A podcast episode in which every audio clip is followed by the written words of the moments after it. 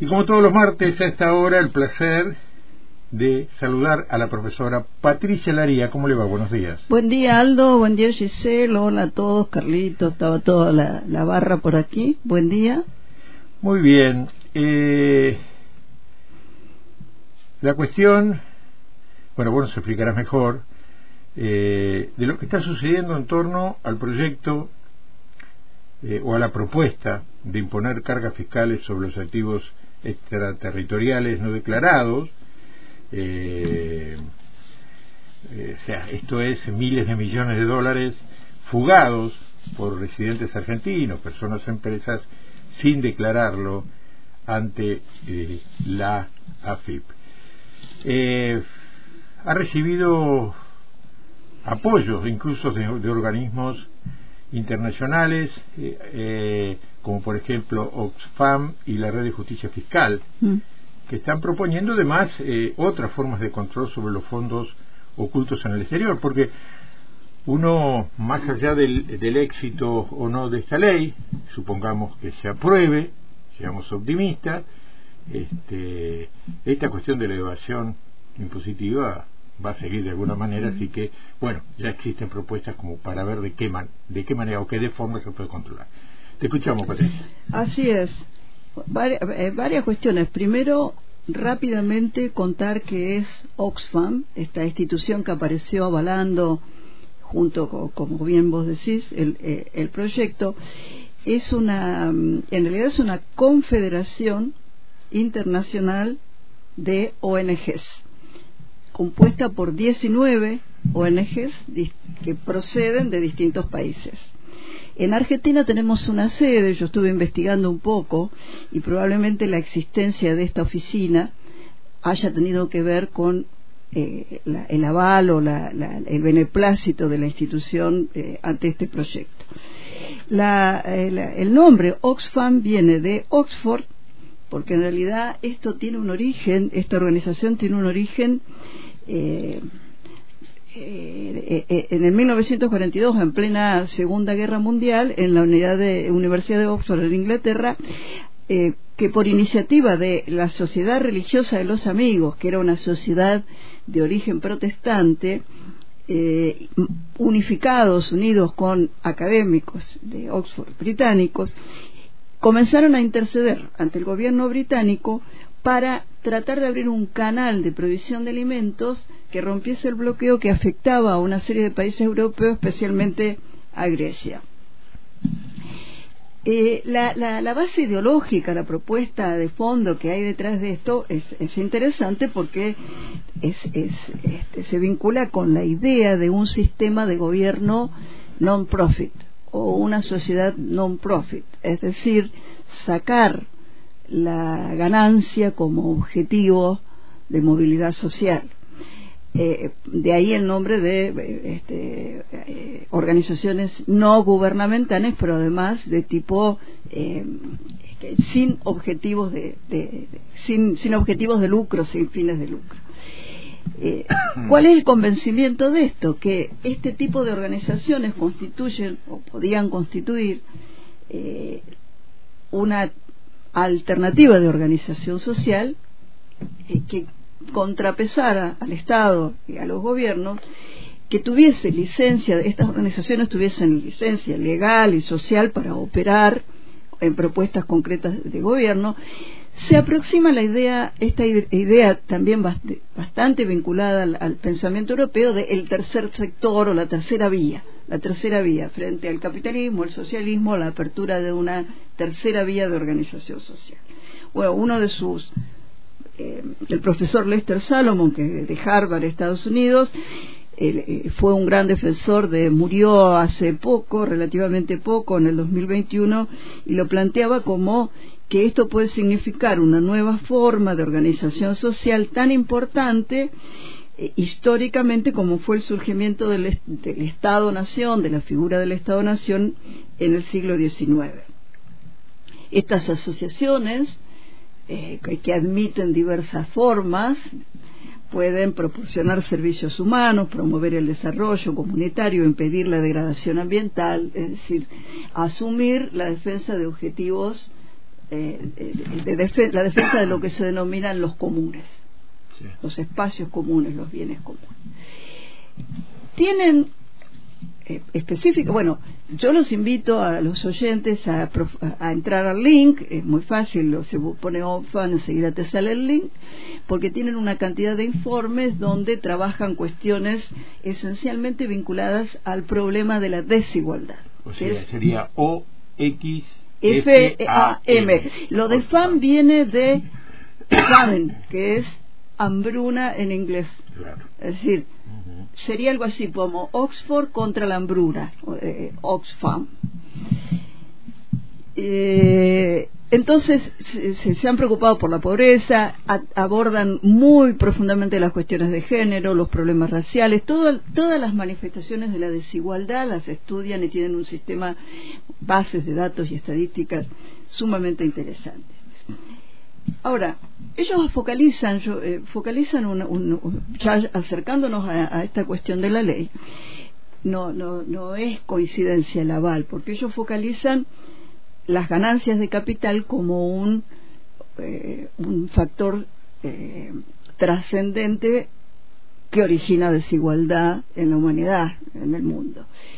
¿Qué, ¿Qué son las ganancias de capital? Son, bueno, se corresponden con este fenómeno del capitalismo financiero o financiarizado. No, no son ganancias que surjan de la producción, de la creación de nuevos valores, sino que surgen por aumento en el valor de una riqueza o activos ya existentes. Eh, en un sentido en un sentido estricto no serían ganancias genuinas sino que este, porque no implican la generación de nuevo valor sino que provienen de alteraciones en los en, los valores de la, de la riqueza. Ahora acá hay una cosa interesante y yo quiero hacer una referencia al caso a un caso típico a un caso eh, típico nuestro que es que cuando estas estas estos enormes capitales o, eh, eh, ganancias de capital necesitan transformarse en, dólares, en, activos líquidos, necesitan realizarse, venderse, ahí se vinculan, en general, si cuando se venden las acciones, ahí aparece, aparece la figura de las transferencias indirectas offshore. Es decir, cada vez que una empresa grande se vende, eh, vende sus acciones, su paquete accionario, seguramente ahí hay ganancias de capital que se van a realizar y transferencias múltiples en cuentas offshore.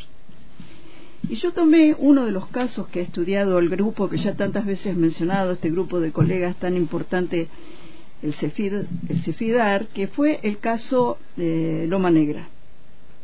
Cuando se vende Loma Negra, eh, que ya venía eh, incorporándose, buscándose eh, a ver, transparentándose información oscura sobre la empresa Loma Negra a partir incluso de personas que habían estado en la gerencia, habían sido ejecutivos que, digamos, impactados por, ciertas irregularidades, comenzaron a difundir datos, información. En el año 2004, la empresa busca el asesoramiento de la banca Morgan para encontrar un comprador. Por distintas razones, eh, surge la iniciativa de vender y finalmente es vendida a la empresa Camargo Correa, una empresa brasilera, en 1.025 millones de dólares.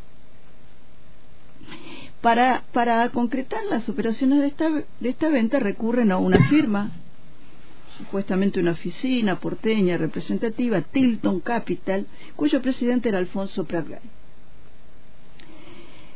Eh, por denuncias de Eber Falciani, que fue un denunciante este, que mm, brindó a los tribunales este, estadounidenses información sobre maniobras de la, del HSBC del banco, eh, aparecen datos relacionados con la venta de, de, Loma Negra y poquitos meses después aparecen tres cuentas aproximadamente bancarias en Suiza, aproximadamente de 300 millones cada una, a nombre de Amalia Lacroce de Fortabat.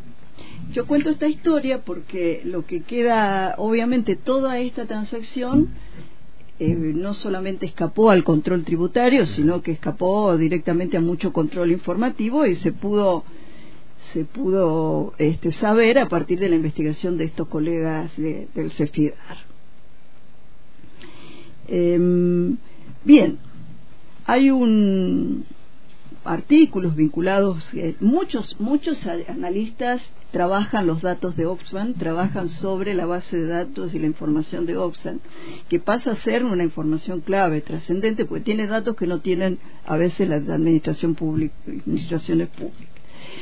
Em, y algunos calculan una pérdida de 100 mil millones anuales que los países industriales vienen acumulando a partir de esta de la evasión tributaria que surgiría de estas operaciones de transferencias accionarias de las empresas transnacionales que como decíamos recién se concreta a través del mecanismo de las transferencias indirectas offshore.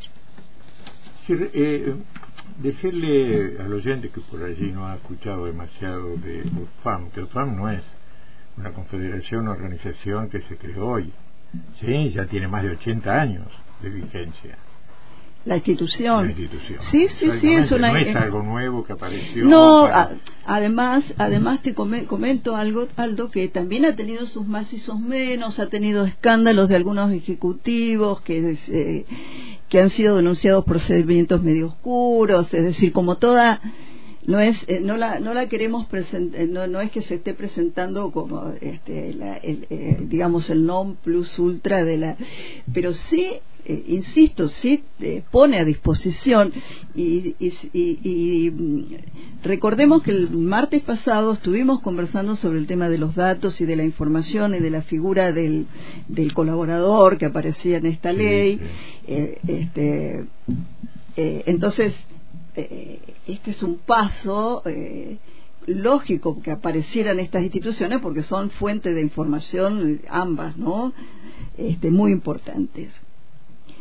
Quiero este, ir cerrando, si después este, conversamos con, hay un informe recomendando a los a los este, a los oyentes, a todos los amigos, hay un informe muy interesante de Oxfam que se llama eh, La desigualdad mata, es del, 2000, del año pasado y tiene algunas algunas cosas muy interesantes, como por ejemplo eh, el impacto eh, regresivo del COVID eh, entre marzo del 2020 y noviembre del 2021, es decir, en el mundo del, del COVID, eh, las riquezas de las 10 personas más ricas del mundo, entre las cuales está Jeff Bezos, el dueño de Amazon, Bernard Arnold, que es el dueño del Louis Bill Gates, Carlos Slim, que está en el lugar 3, etcétera, etcétera, y de los cuales la, más, la mayoría son blancos americanos.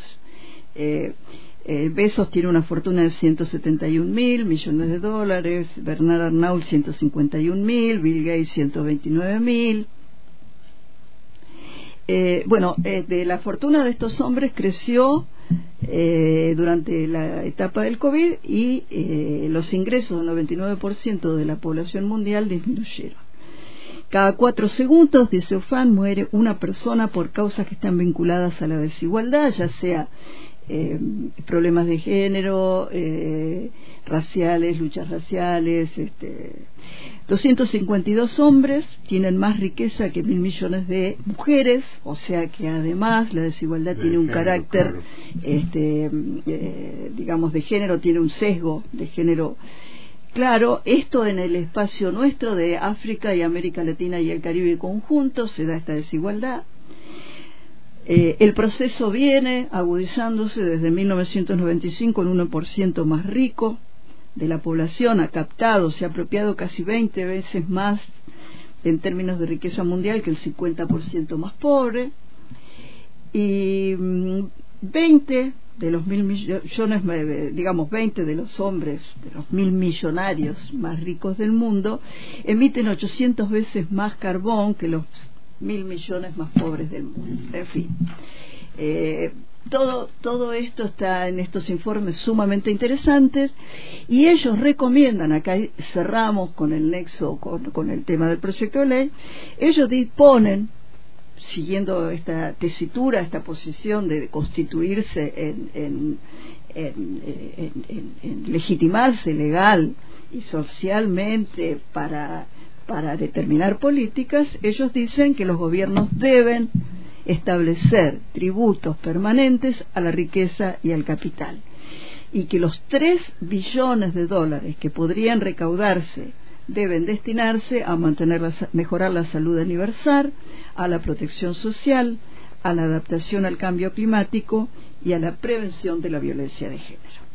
Además, contrario, contrario censo de lo que piden nuestros, nuestros empresarios, eh, dicen que los gobiernos deben todavía fortalecer más el carácter tuitivo y protector de la legislación laboral.